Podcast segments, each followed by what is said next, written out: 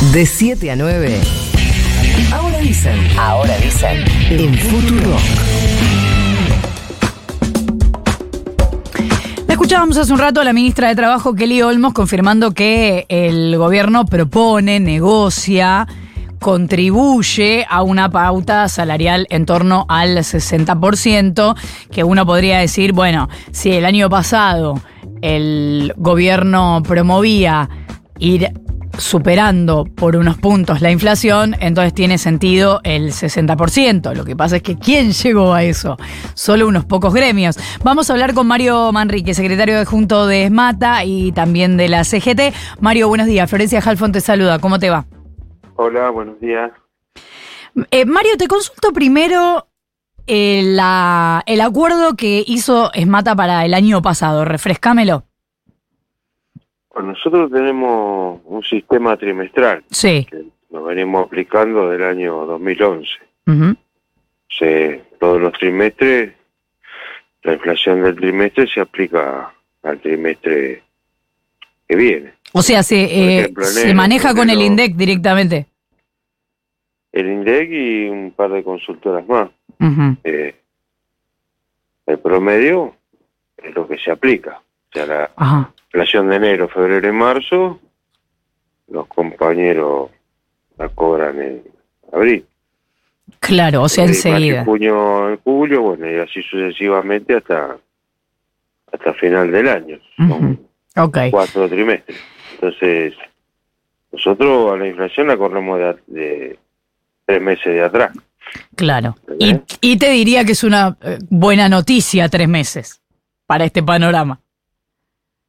Y sí, porque eso surgió, ya te digo, en el año 2011, porque las terminales querían previsibilidad en, en los aumentos salariales, porque ellos en sus presupuestos a las casas matrices en el año le pasaban, no sé, que iba a haber un pedido del 20% y nosotros pedíamos el 50%.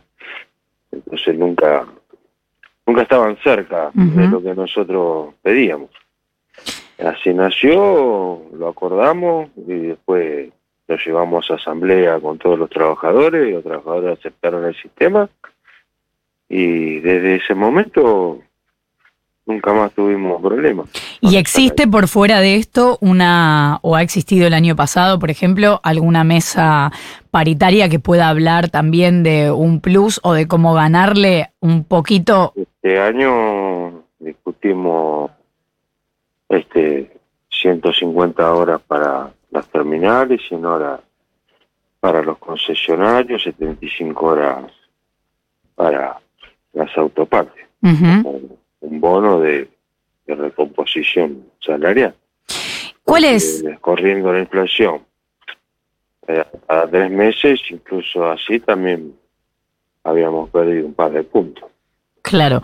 ¿Cuál es, Mario, el- la mirada de Esmata o desde la CGT de la propuesta que está haciendo el gobierno negociando esta pauta para este año en torno al 60? Yo- La mirada que te puedo dar es la de mi sindicato en particular y la del Frente Sindical en general. Sí. El CGT no hay reuniones hace meses, así que no podría hablar por la CGT. Sí. más allá de los títulos que siempre dicen que Juan Pedro José se reunió con la CGT. Bueno, Claro. se reunieron, si se reunieron, sí se reunieron con algunos dirigentes de la CGT. Nosotros seguimos pensando que las paritarias tienen que ser, siempre fueron libres. Nunca las paritarias se pudieron este, eh, encorsetar en un techo o en un piso. ¿m? Sí, obviamente siempre hubo sugerencias por cuestiones eh, políticas y económicas. Yo recuerdo bien cuando Néstor Kirchner este, hablaba del 18, 19%, y, y, y tenía una razón eso también, porque había sindicatos que lamentablemente, como estaban este, recién resurgiendo, no tenían posibilidad de, de llegar a eso. Y los que pudimos hacerlo, lo hicimos y no hubo ningún problema.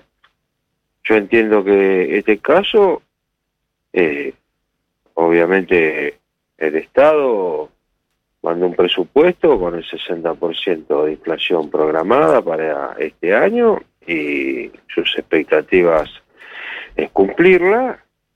Por eso a los sindicatos que discuten anualmente, será que le pide que traten de no pasar el 60, pero no. Para que el Estado a mí me ponga un techo de paritaria, me tiene que garantizar que los precios no se van a mover.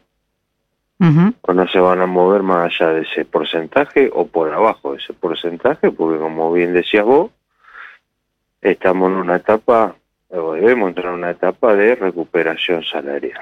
Sí, o tiene que haber una cláusula gatillo para sentarse a negociar en el caso de que lo supere. Ahora, esto que decís de que la CGT no se reúne hace meses, ¿te parece que no está representando la CGT como se debe hoy la situación complicada de los trabajadores? Eh,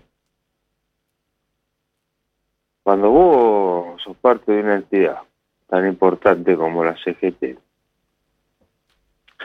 y los responsables o todo, porque a mí me cabe también, yo soy el secretario gremial, ¿eh? eh, no logramos poder sentarnos en una mesa y seguramente estamos haciendo, no estamos haciendo las cosas bien eh, como entidad.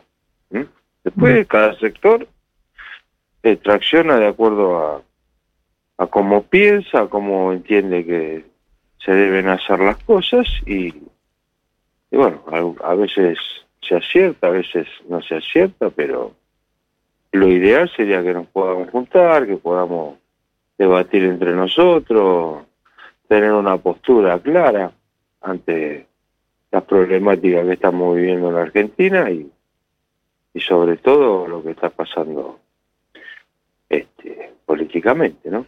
Hubo una discusión el año pasado que podría extenderse ahora, que además sabemos que la inflación cerró con el 94,8% anual, que tenía que ver con si era o no momento para que la CGT saliera a la calle e hiciera más visible esta situación que están atravesando los trabajadores, teniendo en cuenta también que la CGT representa fundamentalmente a los trabajadores registrados y que después hay un universo que está todavía más complicado, que es el de los trabajadores no registrados. ¿Vos crees que el universo de trabajadores debería estar más en la calle? El universo de trabajadores, la calle se debe ganar cuando se agotaron las instancias o cuando hay situaciones complejas que, que son impro, eh, imprevisibles. No sé, eh, el atentado contra la vicepresidenta. Bueno, mm. una situación imprevisible no había tanta vuelta que dar. A salir a la calle para manifestar el, eh, respaldo a la, institucionalmente y a aquellos que son partidarios de Cristina salir también a, respaldar a la compañía. Mm. El juicio de la Corte. Yo, si la CGT no se pide claramente que con el juicio a la Corte, bueno, se traba. Eh, hay una dificultad, eh, no puede prosperar eh, por los carriles normales y bueno, tendremos que salir a la calle. hay momentos en que vos tenés que salir a decir, cuidado, que nosotros no estamos de acuerdo. Porque si no perdemos de vista, que obviamente lo hemos perdido, el movimiento obrero unificado es un elemento de poder lo suficientemente importante como para poder este, hacer sentir su voz y que su voz sea escuchada, ¿entendés? y, no ser ignorada eh, por el resto de la sociedad. Quien habla es Mario Manrique, secretario adjunto de SMATA y secretario gremial de la CGT. Mario, muchísimas gracias por habernos atendido. No, gracias a vos, saludos a todos. Igualmente, un abrazo. Son las ocho y media pasaditas, 23.8 la temperatura de la ciudad de Buenos Aires.